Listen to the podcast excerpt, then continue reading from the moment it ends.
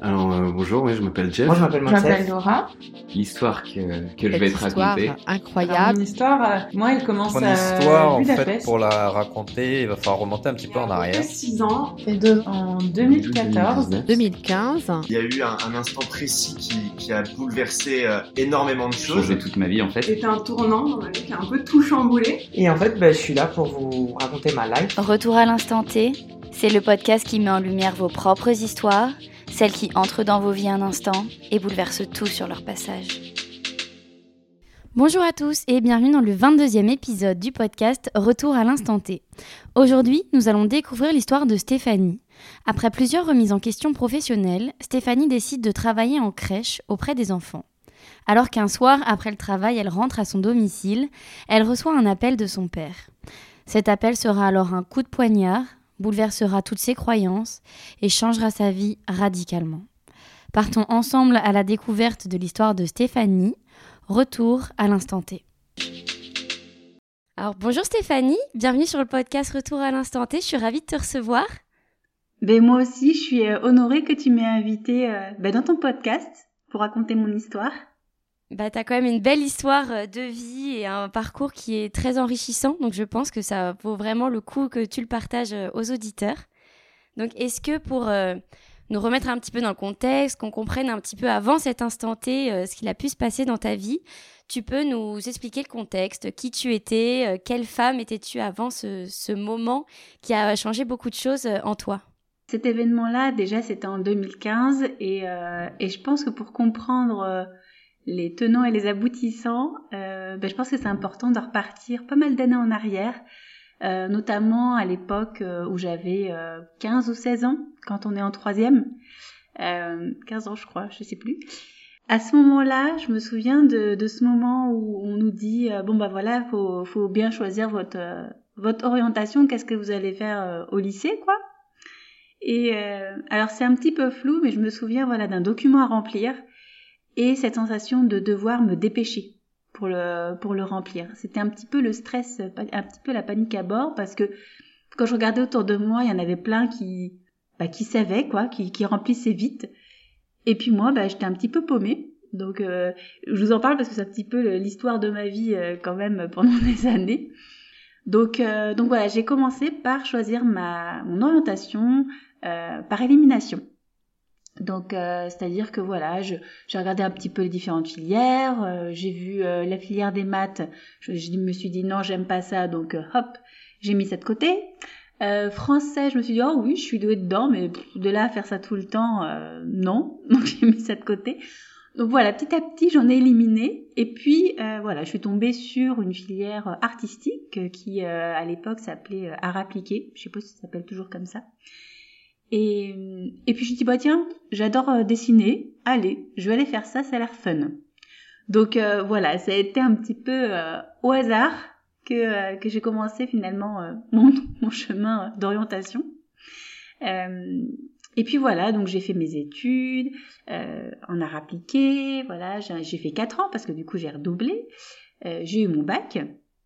J'ai enchaîné euh, avec euh, une école d'art, donc euh, de design d'espace, parce qu'à l'époque, je voulais être architecte d'intérieur.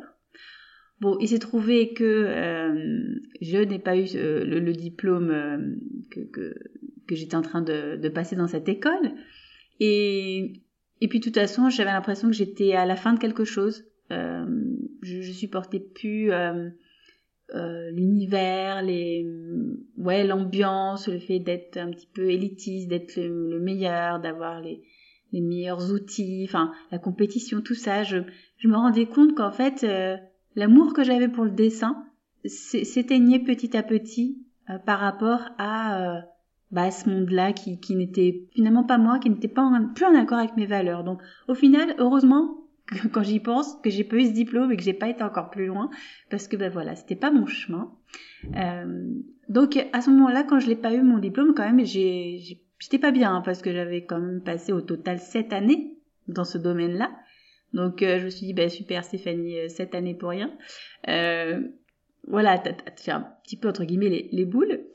Bon, c'est jamais pour rien. c'est- Ben c'est ça. Mais ça, tout de suite, tu, enfin, moi, dans, l'instant T, voilà, tu te rends pas compte, tu te dis, euh, tain, sept années perdu et puis tu culpabilises parce que ouais, tes parents, euh, enfin mon père moi m'a payé euh, plusieurs années d'internat et compagnie, donc euh, voilà tu te dis purée. Et puis euh, et puis je me suis dit bon tant pis. Donc c'était en, juin et euh, voilà l'été il fallait que je trouve un, un boulot. Et, euh, et que ça me permette de réfléchir à ce que je voulais faire à la rentrée quoi hein, en clair et, euh, et du coup je suis allée dans l'animation. Euh, quelque chose d'assez euh, facile d'accès j'ai envie de dire hein. et c'est là que du coup voilà j'étais euh, dans, dans ce centre euh, aquatique donc euh, où tu pouvais faire plein de choses. T'accompagner des adultes dans le sport tu faisais des spectacles le soir t'accompagnais des enfants enfin tu faisais plein de trucs. Enfin je faisais plein de trucs. Et et je me suis aperçue que j'adorais être auprès des enfants et je me suis dit ben, pourquoi pas faire un, un métier là-dedans donc me voilà embarquée dans euh, le métier d'éducatrice de jeunes enfants je pensais vraiment que j'étais à ma place. hein. Je dis ça y est, c'est bon, euh, c'est euh, ma voie. donc j'ai fait mes études pendant trois ans à Paris, euh, donc je faisais les allers-retours et, euh, et ça c'était c'était avant l'événement euh, qui a bouleversé ma vie, hein, parce que j'ai eu mon diplôme en 2014 et l'événement dont je vais vous parler après était en 2015. Donc euh, voilà, c'était, euh, on arrive euh, au moment charnière. Donc voilà, j'ai fait mes études là-bas, j'ai trouvé une, une crèche à Paris, donc j'y suis restée deux ans et demi. Donc quand l'événement s'est passé, voilà, j'étais éducatrice de jeunes enfants dans une grande crèche à Paris. J'habitais à Orléans, donc je faisais les allers-retours tous les jours. Donc voilà, il y avait la fatigue, le stress. euh, J'y mettais avec les enfants, tu vois. Euh, mais pff, tout ce qui était autour, c'était un peu lourd, quoi. C'est c'est pas ce qui me correspondait. En même temps, il n'y avait pas d'offre euh, chez moi. Donc, bah, je me suis dit, euh, prends ton mal en patience. Ah, ça fait beaucoup de trajets tous les jours? Euh, tous les jours, sans compter les retards, hein, parce que bon, la SNCF et sa réputation, euh, voilà, elle date depuis très longtemps. Et euh, mais voilà, j'ai pris sur moi parce que je me suis dit, euh, bah, j'ai pas d'autre option, en fait. Donc, euh, donc voilà, je, on va dire que c'était un petit peu la routine, quoi. Je prenais le train, je vais travailler, je reviens le soir, patati patata, toute la semaine. Et puis, euh, et puis c'est vrai que à ce, cette période-là, donc vers 2015, je sentais que voilà, j'étais pas forcément à ma place quand même là-bas. Euh, je supportais pas en fait les, les problèmes entre les collègues, euh, les, les collègues qui viennent pas bosser, qui se mettent tous les quatre matins en arrêt, que du coup tu dois faire leur boulot et voilà, t'es dépassé. Et enfin voilà, je, je sentais que ça se désalignait petit à petit. Mais je me disais voilà, c'est partout pareil, ça peut pas être parfait, euh, tu vois. Je trouvais des trucs pour euh, tempérer euh, la situation. Et boum, et un gros boom, un gros, euh, un gros mur euh, est arrivé, euh, est arrivé. C'est-à-dire qu'en 2015, donc c'était un jeudi, jeudi 9 avril 2015, donc le midi, j'étais au resto, dans un resto chinois, je crois, ou japonais, je me rappelle plus. Euh, donc je passais du bon temps avec une avec une collègue, on était euh, super bien, reparti, après on est reparti au boulot, machin, je prends le train. Euh, je prenais je prenais le train tard, hein, il était euh, vers 19h, quelque chose comme ça. Et je mettais à peu près une heure pour rentrer, une heure, une heure et demie pour rentrer chez moi, ça dépendait du, de, de si la SNCF était à l'heure. et, euh, et en fait, dans ce train, euh, donc j'avais l'habitude de, de lire, euh, voilà, j'avais du mal à dormir. Donc soit lire, soit travailler, voilà, des, je sais pas, des projets que je voulais mettre en place avec les enfants, enfin voilà. Et puis euh, je reçois un appel. Euh, ça captait pas très bien dans ce train. Euh, je reçois un appel de mon père. Déjà je me dis mais pourquoi il m'appelle un jeudi, un jeudi soir, qu'est-ce qui lui prend? À cette époque en plus il il, il travaillait, là il est à la retraite, mais à l'époque il travaillait. Je me dis, mais pourquoi il m'appelle? Et, et du coup, il me dit, Cindy est, euh, est décédée.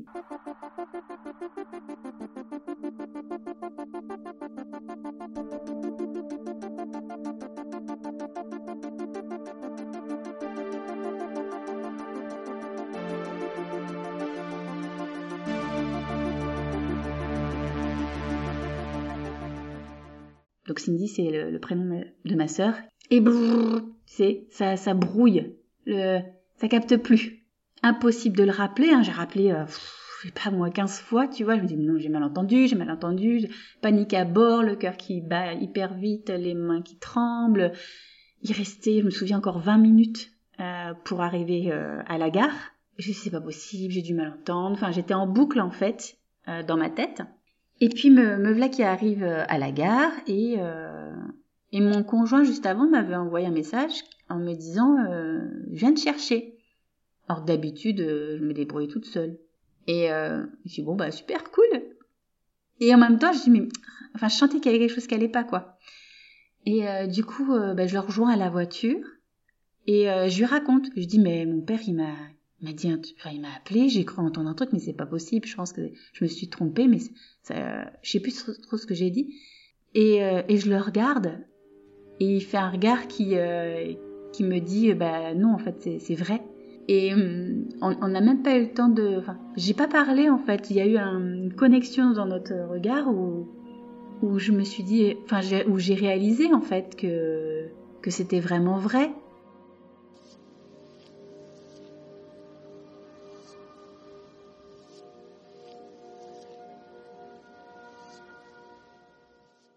Et du coup, je, je suis devenue une vraie euh, furie dans la voiture. Je me souviens que j'ai tapé partout, j'ai cogné les, fautes, enfin les, les sièges, j'ai crié, j'ai même hurlé. Euh, je sais plus trop ce que j'ai dit. Euh, je crois que j'ai rien dit.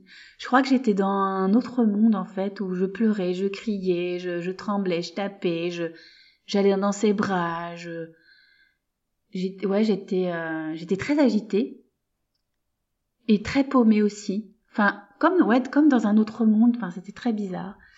Et du coup, il, se met à, conduire et me dit bon bah on va chercher quelques affaires euh, à la maison puis on va vite aller euh, chez tes parents.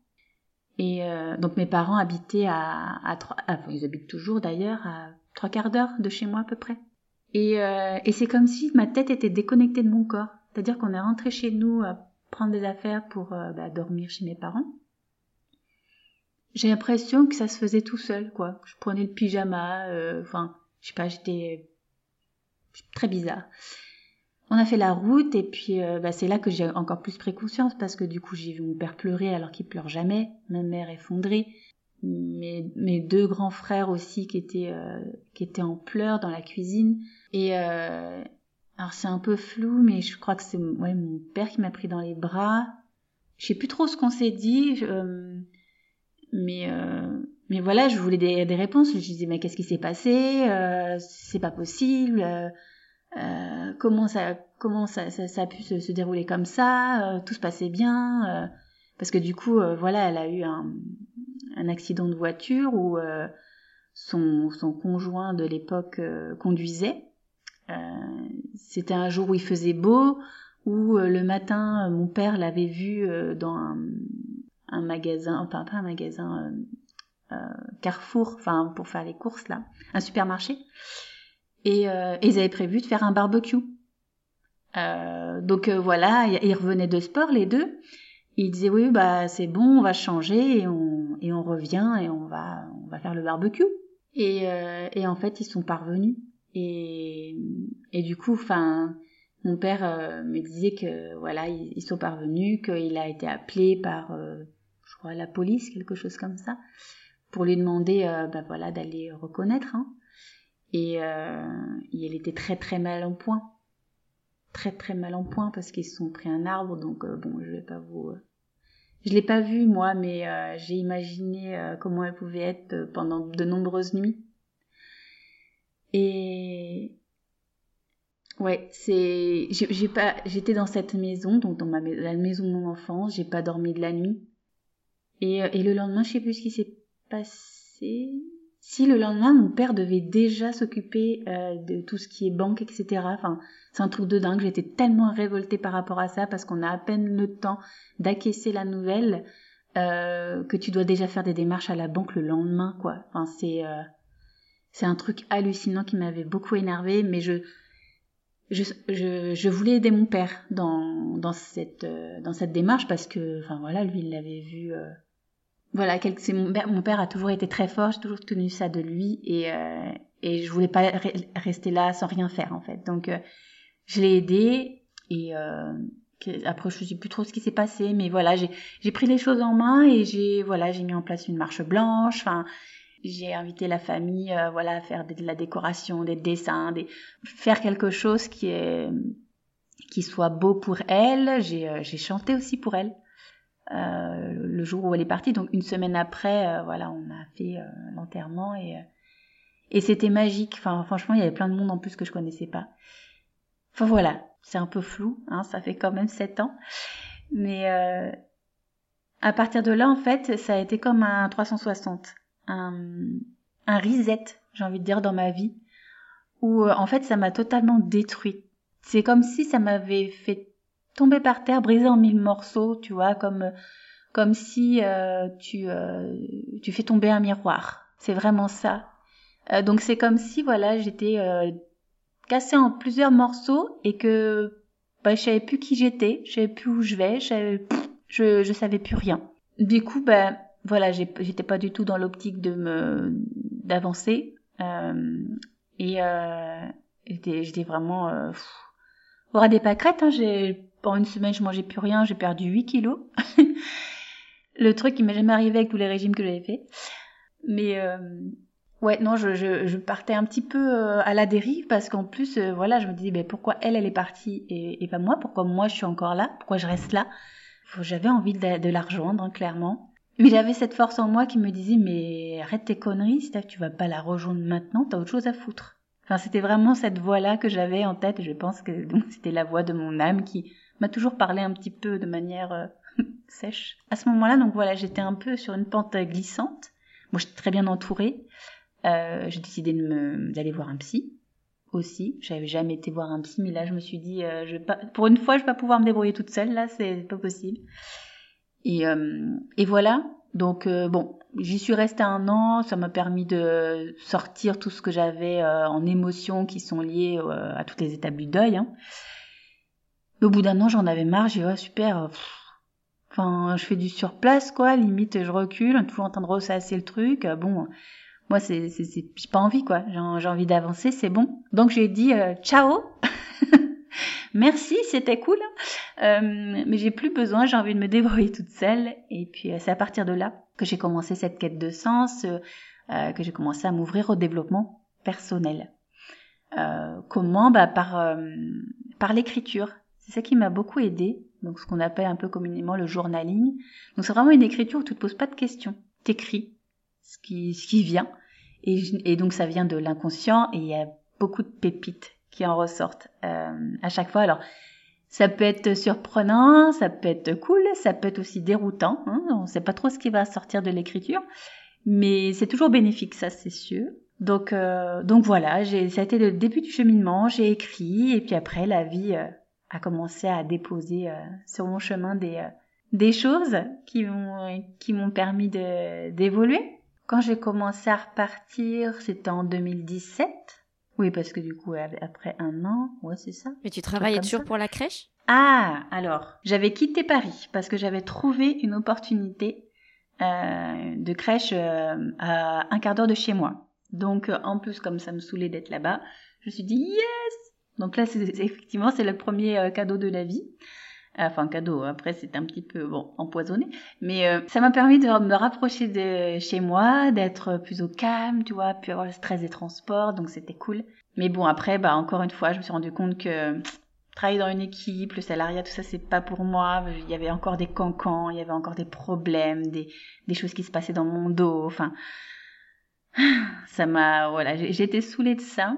Et puis, euh, bon, après, voilà, j'ai, euh, à cette époque-là, j'avais, 2016, j'avais commencé à, à- je voulais un enfant depuis des années, mais après, quand ma sœur est partie, bon, euh, ça m'a coupé de tout. Et après, un an après, je me suis dit, allez, euh, on- y va. La vie reprend. La vie reprend, exactement. C'était une belle euh, euh, passerelle. Il s'avère que ce projet euh, était plus compliqué que j'aurais pensé. Hein. On ne fait pas des bébés comme ça en un claquement de doigts. Et du coup, à force de travailler avec les enfants, je sentais que c'était c'était plus aligné, que c'était entre guillemets malsain euh, ma relation avec les enfants. Enfin, je sentais que c'était pas bon.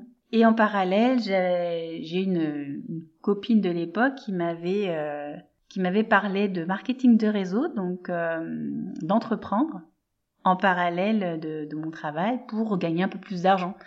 Et donc voilà, ça a été la porte ouverte de l'entrepreneuriat. Euh, à ce moment-là, voilà, ça a décollé, euh, j'avais mon équipe, etc. Qu'est-ce que tu as fait exactement? J'ai, je, je, conseillais des, euh, des femmes avec des produits bien-être, donc que ce soit pour, euh, pour la santé, le corps, donc au niveau euh, de ce qu'on appelle la détox, mais après tous les produits aussi pour les cheveux, le corps, le visage et compagnie. Donc voilà, bon, ça, me plaisait bien, tu vois, de, prendre soin déjà de moi avec les produits et puis de, conseiller les femmes à prendre soin d'elles aussi, tu vois, ça me plaisait bien. Et puis c'était de chez moi, euh, depuis mon téléphone. Euh, je me suis dit, ah, super, quoi, le, le, contexte, euh, moi j'adore être chez moi, quoi. Donc, bah, encore une fois, j'ai envoyé tout péter par rapport à cette crèche là où j'ai vu qu'il y avait des mensonges et tout. Et je me suis mis à 100% dans le marketing de réseau. Donc ça, c'était ouais, en 2017-2018, quelque chose comme ça. Et, euh, et, voilà, donc me voilà partie euh, dans l'entrepreneuriat, donc un nouveau, un nouveau volet de ma vie. Et, euh, et en fait, bah, encore une fois, pareil, euh, des cancans, des problèmes, on te dit t'es libre, etc. En fait, t'es chapeauté, euh, t'es critiqué si tu ramènes pas de l'argent, hein, en gros. on te sort le tapis rouge si tu fais les positions, mais sinon, voilà, t'es vite oublié. Et donc voilà, en plus ça prenait beaucoup de temps, enfin je me suis dit mais non en fait c'est pas ça ma conception de la liberté, tu vois. Et puis bah du coup euh, c'était en 2000 euh, ouais en 2010 octobre 2019, tu sais dans ce genre de marketing de réseau, tu as souvent des séminaires, des événements euh, qui font dans plusieurs villes pour parler de leurs produits et compagnie. Et du coup, la vie est bien faite quand même, c'est que elle a mis le même jour, donc en plus c'était le jour de l'anniversaire de ma sœur, le 12 octobre. Euh, si c'est pas un signe, je vois pas ce que c'est. Où il y avait, j'avais deux options, soit d'aller dans cet événement-là euh, que j'avais déjà fait plusieurs fois, et j'avais un événement euh, de développement personnel à laquelle j'avais envie d'assister parce qu'il y avait plein de gens que j'avais envie de rencontrer, tu vois, et c'était à Paris. Et du coup, dilemme, la vie me demande de choisir, qu'est-ce que tu veux?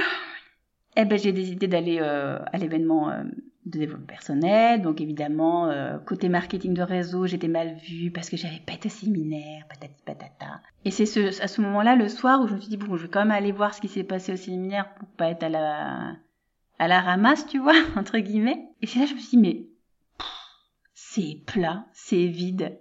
Qu'est-ce que je fous là? Tu vois, c'est toujours la même question. Mais qu'est-ce que je fais?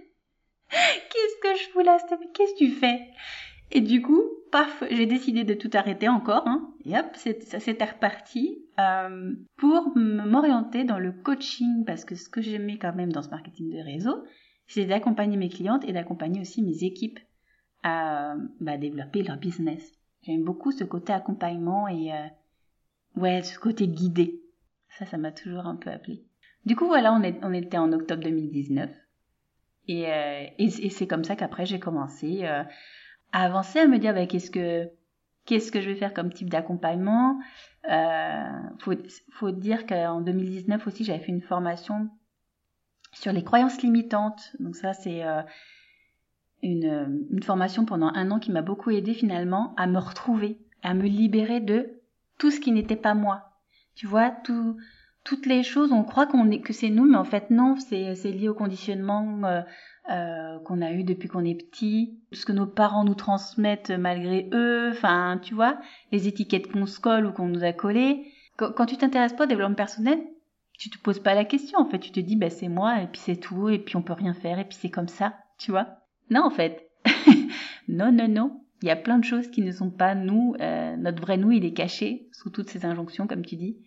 Et, euh, et voilà, donc ça m'a permis de faire le ménage de qui je n'étais pas et, de me rapporter, euh, de me porter, enfin de m'apporter de l'amour. Euh, parce que je me suis aperçue pendant ce, cette formation-là que je m'aimais pas et que je m'autocritiquais beaucoup, tu vois, que j'étais très méchante avec moi-même. Et je me suis dit, bah tiens, je vais accompagner les femmes à s'aimer, tu vois, le truc logique. Bon, les portes sont fermées. Je me suis dit, ça marche pas, bon. Et je me suis dit, bon, bah, on va prendre une autre porte, tu vois. Quand la porte est fermée, faut passer par la fenêtre. La fenêtre, ouais, c'est un peu l'histoire de ma vie, ça aussi. la fenêtre, le tunnel, le passage secret. Et, voilà, je me suis dit, bah tiens, euh, je vais les accompagner à, faire un travail qui leur plaît, dans lequel elles, elles prennent du plaisir ou qui les anime profondément.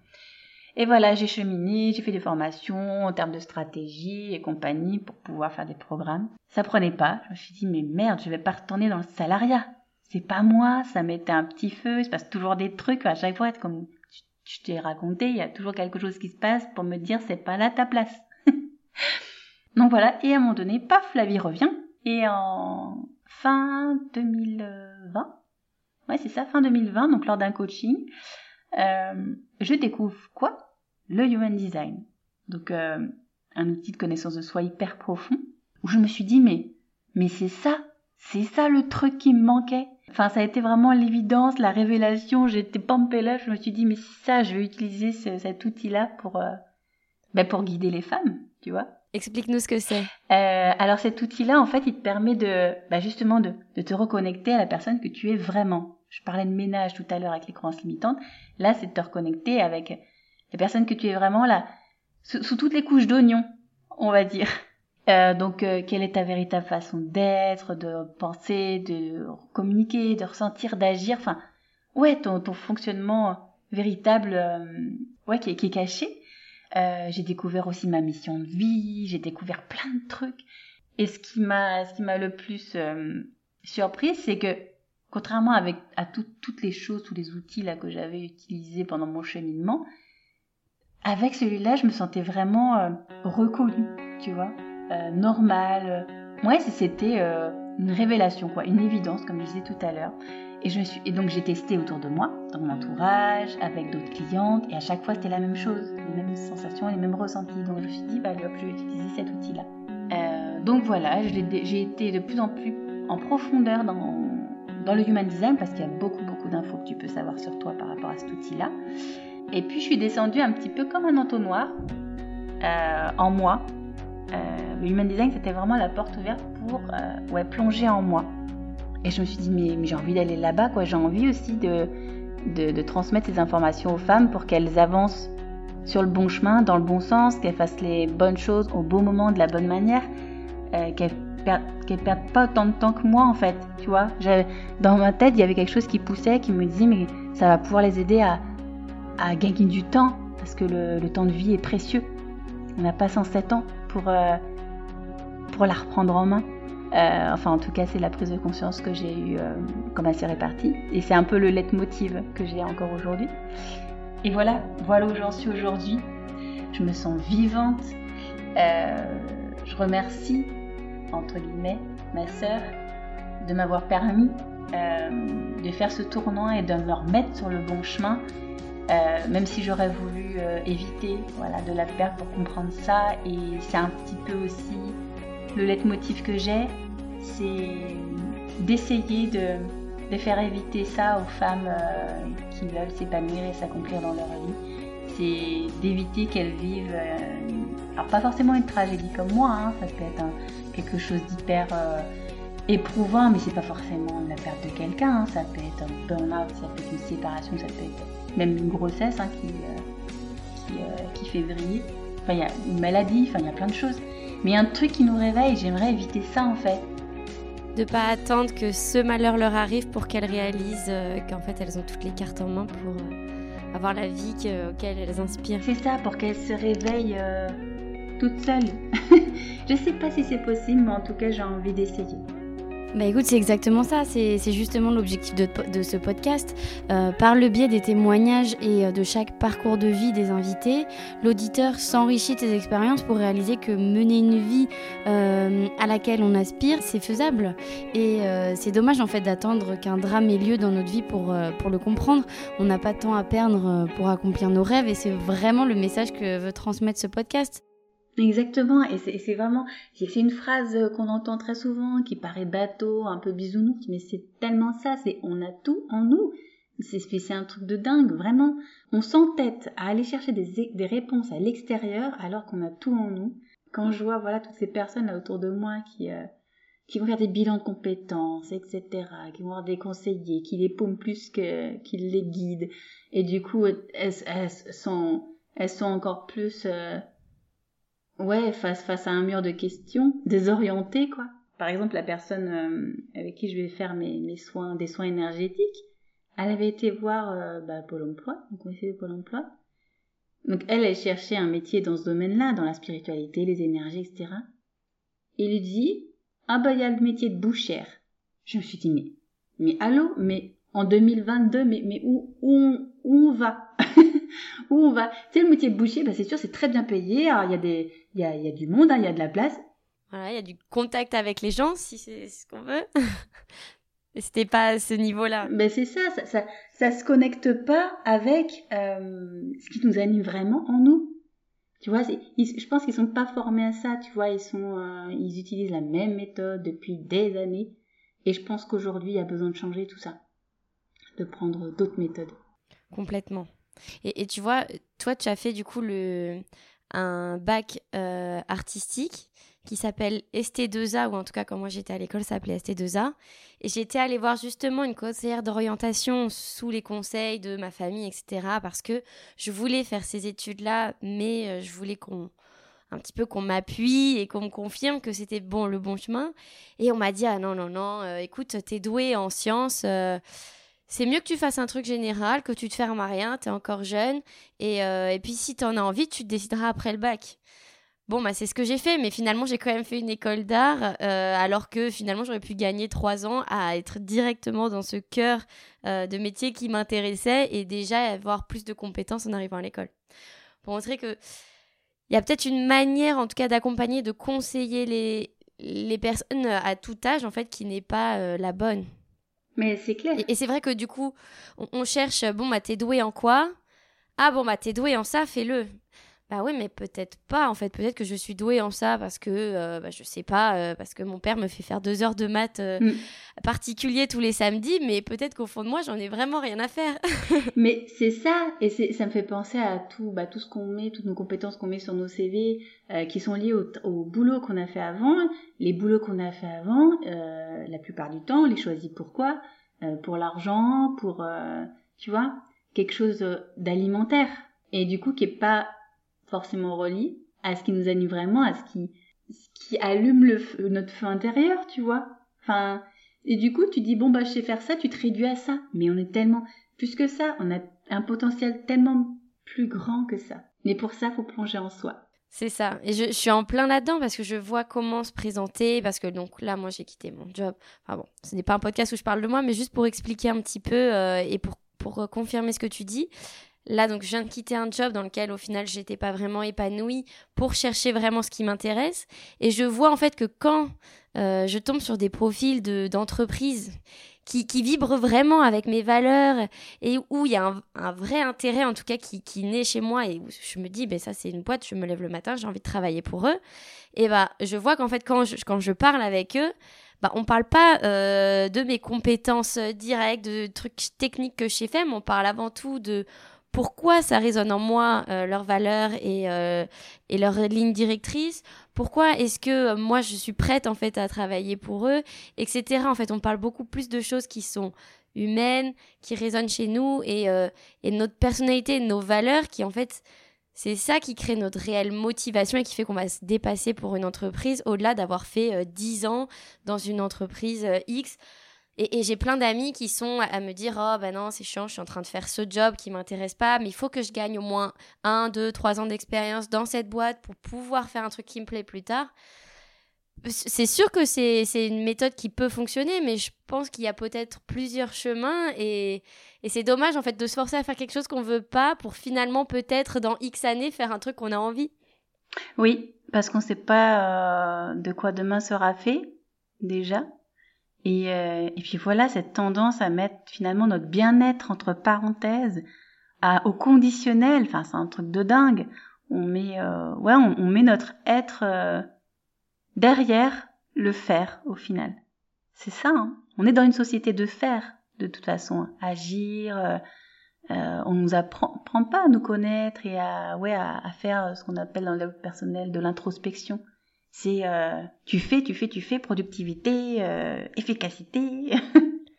complètement, complètement. Et si tu t'accordes un petit moment euh, de pause, bah vite, vite, vite, dépêche-toi. Alors que c'est les deux. Enfin, je pense qu'il y a la balance.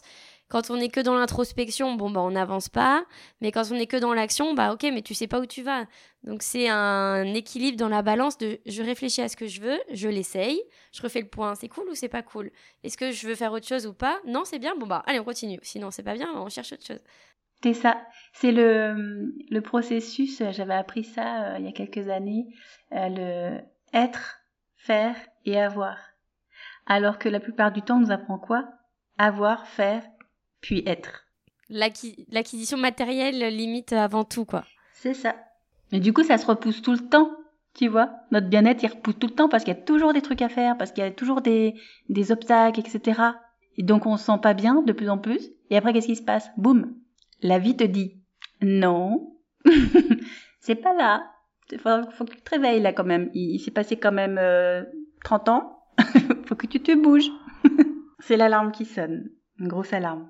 Est-ce que tu souhaites partager autre chose pour euh, ce podcast, cet épisode, de ton savoir-faire, de ton histoire? Hum, ben écoute, euh, je pense que j'ai euh, fait le tour. Juste voilà, ne pas attendre pour euh, pour redonner du sens à votre vie. Si vous sentez au fond de vous que que c'est le moment, faites-le maintenant. Rien de grave va se passer. Au contraire, c'est vraiment voilà, si vous le ressentez profondément que ça que ça insiste dans votre tête, c'est que c'est le moment. Et puis parfois, c'est pas le moment et tout va bien et oh, c'est pas la peine aussi de toujours chercher autre chose. Parfois, on peut se dire, se sentir bien et tant mieux. C'est clair, c'est clair, on a on n'a pas tous le même timing. Et ce qui est important justement, c'est être, à- être à son écoute. Enfin, si on voit qu'il y a toujours les, les, les mêmes situations qui reviennent dans votre vie professionnelle, toujours des, des problèmes, des... moi ça a été ça hein, chaque année, et d'ailleurs mon conjoint me l'a toujours dit, c'est toujours pareil avec toi, il se passe toujours ça. Tu sais, à un moment donné, tu te poses des questions quand même, tu te dis, c'est ma faute ou... Non, non, c'est juste que t'es pas à ta place.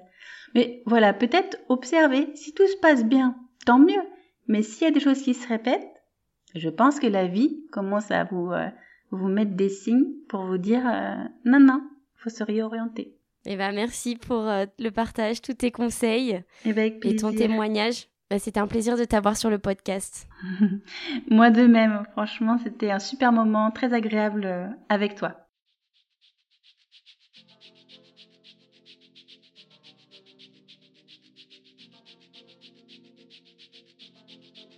Merci à vous d'avoir écouté cet épisode de Retour à l'instant T.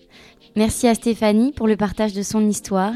Si cet épisode vous a plu, abonnez-vous au podcast et laissez-lui 5 étoiles sur la plateforme de votre choix.